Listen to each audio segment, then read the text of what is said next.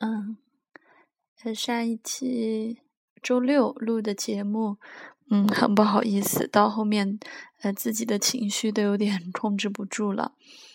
嗯，不过还好，这次嗯自我攻击的这个 时间比较短，嗯，昨天就比较好了。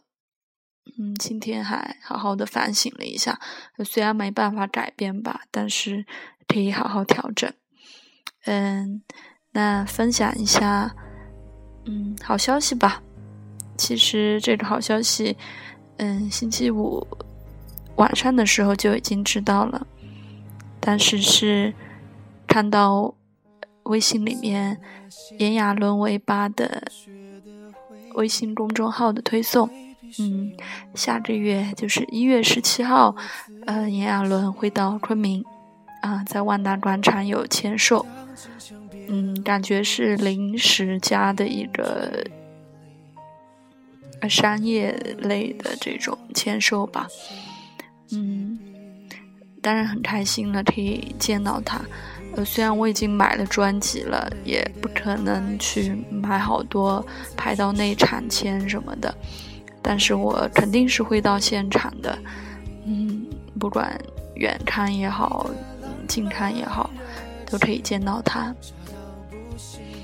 嗯，不知道昆明的粉丝会不会很多呢？因为我是去年才开始关注他，所以不太清楚啊。可能以前飞轮海时期也有很多的呃喜欢他的粉丝。嗯，不知道现场会不会像之前在其他城市的签售会那样火爆呢？希望人很多了，帮亚伦加油。当然不希望就是很冷清的样子，应该不会吧？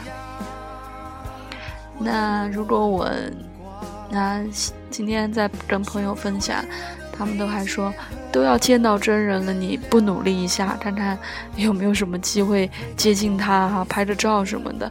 其实我真的没有想那么多，虽然是自己默默想过很多次了。如果能有机会见到亚伦，近距离的跟他讲话什么的，自己会跟他聊什么呢？其实。就想问他的那个上升星座是什么？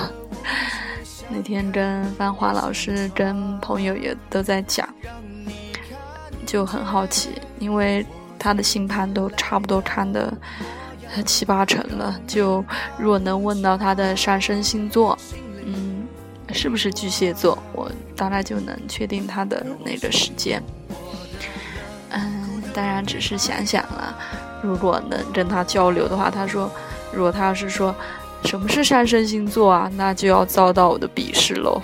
口口声声的说自己对星座都没有研究，啊，和十二星座的女生都交过手啊什么的，应该知道上升星座之类的吧。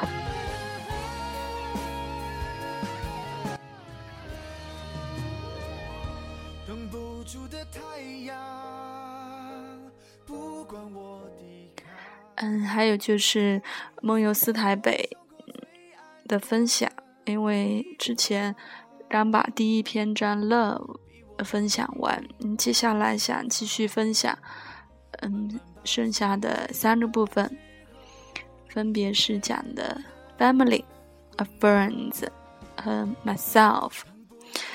嗯，那当然了，从他第一轮部分就写爱情，我们也可以看到。嗯，爱情在他的那个呃生活、生命当中占据什么样的位置？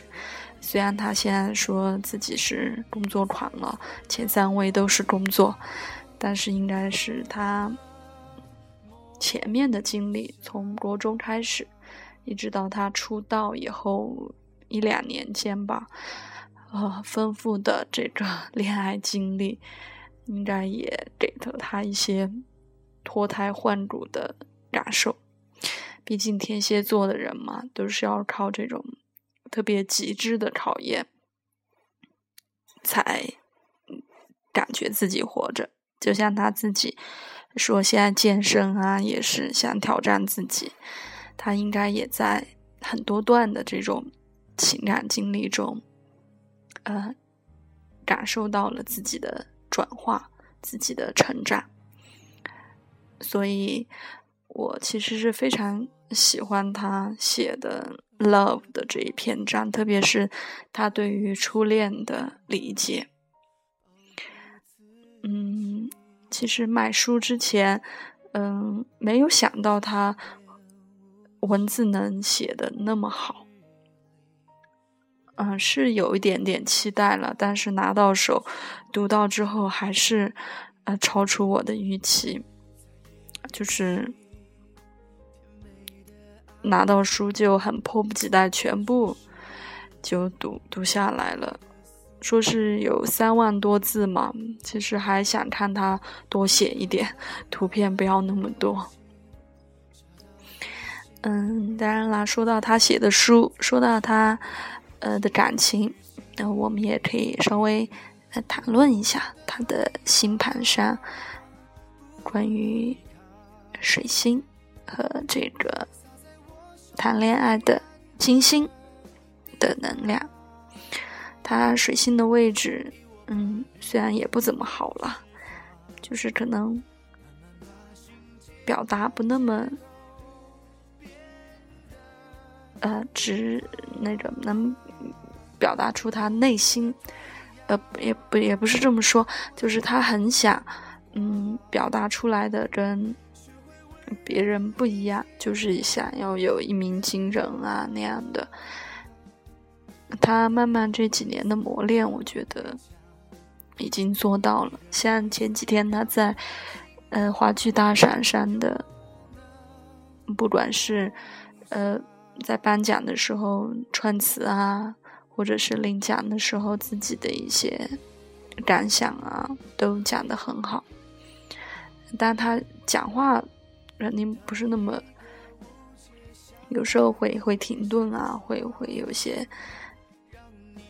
呃，表达词不达意，呃，也不是说词不达意，就是，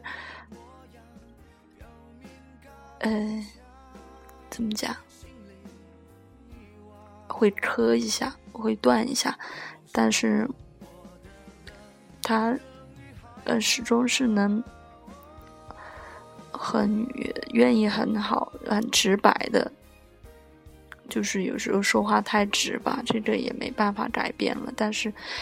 就能透露出他确实是一个真性情的人，讲的就是他内心所感受的，可能有时候表达起来不是那么准确，但是不是会骗人的那一种。